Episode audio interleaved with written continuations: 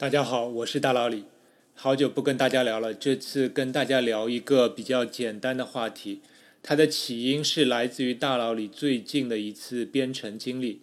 上两个月，我一直在用一个奇怪的编程语言编程，这种编程语言里变量类型只有正整数，没有小数和复数，变量的操作也只有加、减、乘，没有除法。它里面有一些基本的循环和变量大小的判断等等。这种编程语言听上去是很简陋，你先不用管为什么我要用这种语言编程，以后有机会再聊。但是就这种语言，我在编程过程中遇到了一个很大的困难，是我需要一个堆栈的数据结构。在其他任何支持数组或者叫列表的编程语言里，实现堆栈完全不是问题。这堆栈就是在数组最末尾开始存取的一个数组。但是现在在我的这种编程语言里，内置的除了整数型的变量，没有任何的数据结构。那有没有办法实现一个堆栈呢？我上网随便搜了一下，还真有，而且方法其实很简单。这个方法其实是先考虑这样一个问题。有没有办法找到一对自然数与全体自然数的一一对应？这里需要简单介绍一下无穷基数理论。相信很多听众听过这样一个故事，叫希尔伯特旅馆故事。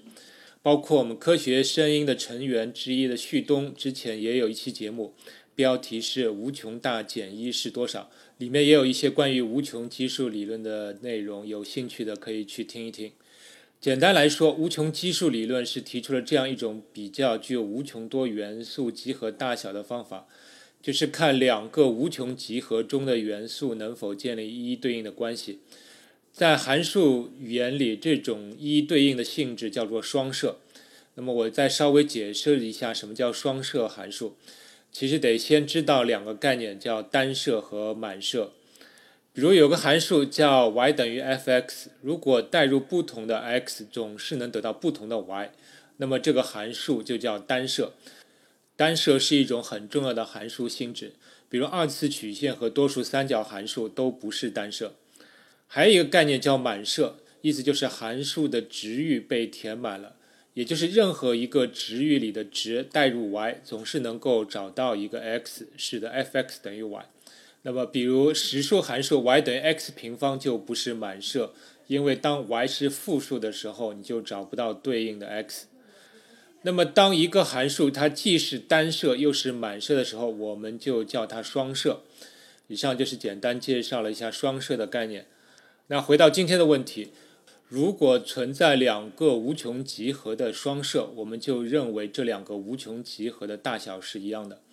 而且已经证明，在无穷集合中，大小最小的就是自然数集合。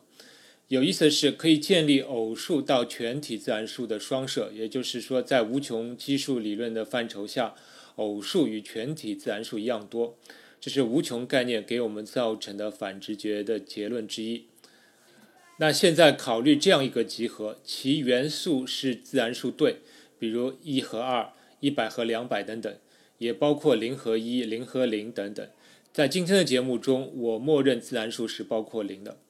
这个成对的自然数的集合的一种直观的描述，就是笛卡尔坐标系第一象限中纵横坐标都是整数的点，再加上 x 和 y 轴正方向上的整数点和原点。有时我们说这种成对的自然数集合叫自然数集合的笛卡尔积，就是这个道理。那么我的问题是，这些点的集合能否建立与自然数的一一对应呢？也就是建立双设。从直觉上来看，确实是可以。我们只要想一个办法，把这些点按某种顺序罗列出来，做到既不重复也不遗漏就可以了。排列出来后，就相当于给这些点用自然数编了号，那么双设就自然成立了。具体怎么做呢？其实有不止一种方法。数学家康托当初使用了一种像一笔画一样的方法，按对角线方向来回往复的对这些点进行连接和排序。我在节目介绍中放了康托对这些点的排序的方式的示意图，你一看便知。比如按照他的方法，这些点的排列的最开始的三项就是零零一零和零一，那么它们就会对应自然数零一和二。接下来一个有意思的问题就是求通项公式。就是给定一个数对 a 和 b，请问它会对应哪个自然数？这道题并不算太难，各位可以自己尝试求解一下。那么这个通项公式就被称为康托配对函数，因为它取了一对自然数作为参数，产生了另一个自然数的输出，有点像把这一对自然数打包，并且用另一个自然数对这个打包编了号。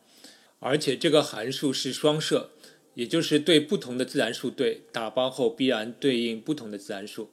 反过来，给定任何一个自然数，它也必然唯一的对应一对自然数。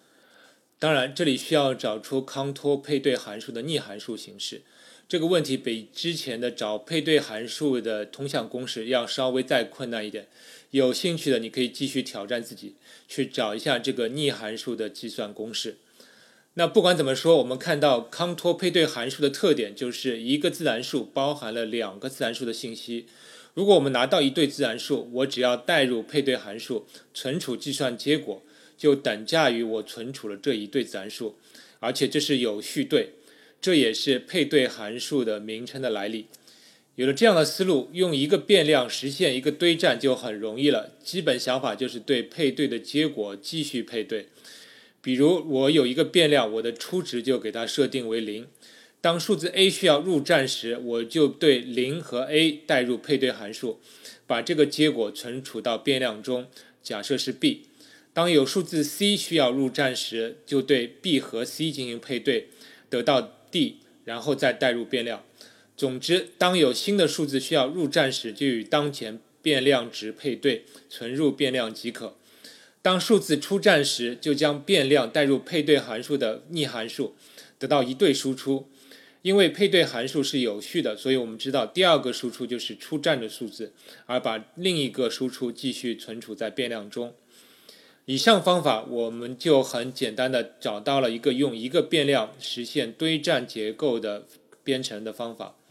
当然，实践中我们几乎不用这种方法，因为这种方法的计算效率低、速度慢。另一个问题是，康托配对函数的数值增长速度非常快，入站数字一多，很容易超过单个变量值的上限，所以不实用。但以上两个问题，在我节目开头谈到的那种编程语言中都不是问题，所以用它来实现堆栈是再合适不过了。不管怎么说，我们成功的用配对函数实现了一个自然数集的笛卡尔积到自然数上的双设，也就是我们可以确定它们的无穷基数是一样的。那我们会联想到这样一个问题：有没有其他无穷集合上的配对函数？比如有没有办法建立对全体整数配对？建立一对整数到单个整数上的双设方法当然是有的，比如既然已经知道自然数集上的配对函数，那么我们只要建立整数到自然数的双设，那么问题就解决了。而全体整数要映射到自然数，方法也有很许多。一种常见的方法就是把复数按次序映射到奇数，而正数按照次序映射到偶数，零映射到零。它的转换公式很简单，各位可以自己写写看。这种函数在数学中称为 folding function，就折叠函数，因为它有点像把数轴按照原点折叠了一下。有了折叠函数，那么整数的配对就简单了。只要把一对整数分别代入折叠函数，转化为一对自然数，然后再代入康托配对函数，这样就能得到一个自然数的结果。那么我再把这个自然数的结果代入折叠函数的反函数，那么就能把这个自然数再对应到某个整数，从而构造出了整数集上的配对函数。这个过程虽然有点曲折，但确实是数学中很常用的一个思路，就是把未知问题向已知问题转化和靠拢的过程。那么整数的配对函数有了，那么有理数的配对函数也就自然有了，因为有理数也是可数集，也能建立到自然数的双设。但是以上的得到的关于整数和有理数的配对函数，它们都是分段函数，而不像康托配对函数的公式，它就是一个简单的多项式的表达形式。美国数学家哈维·弗里德曼就提出了这样一个问题。能否构造一个二元的多项式函数，实现有理数集上的配对函数？他的意思是，找一个多项式函数 f(x, y)，代入有理数后，可以算出另外一个有理数，并且对不同的 x、y 总能得到不同的有理数，并且对任何一个有理数，我们总能恰好找到一对 x、y，使得这个函数值是这个有理数，也就是这是一个双摄函数。但是略感意外的是，这是到目前为止还没有解决的问题。比如，我们可以稍微求其次，先只考虑单摄函数，就是只要求不同的 x、y 总能得到不同的函数值。稍微思考一下后，你感觉这似乎是有可能的。当然，首先因为是负负得正的关系，你会考虑要避免指数上出现偶数。感觉上，指数是奇数，再稍微复杂点加点系数就可以。比如有人猜想，x 的七次方加上三乘以 y 的七次方，就是这样一个单摄函数。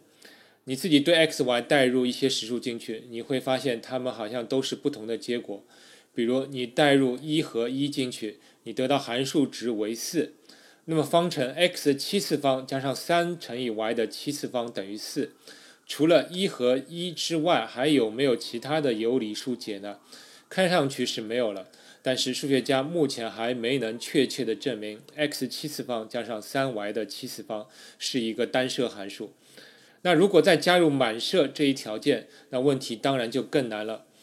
根据数学家陶哲轩的一篇博客，他说他判断几乎肯定不存在哈维·弗里德曼问的这样一个双摄函数。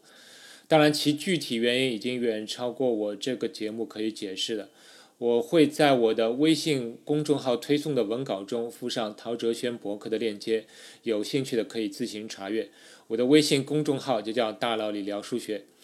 那今天节目的内容就到这里。我的感想是我从一个实践中的编程问题，了解到了配对函数这个数学中非常有意思的概念，进而还发现数学中还不能很好的证明一个有理多项式二元函数的单摄性。这数论里面的水真的是深不可测。那么今天节目就到这里，让我们下期再见。科学声音。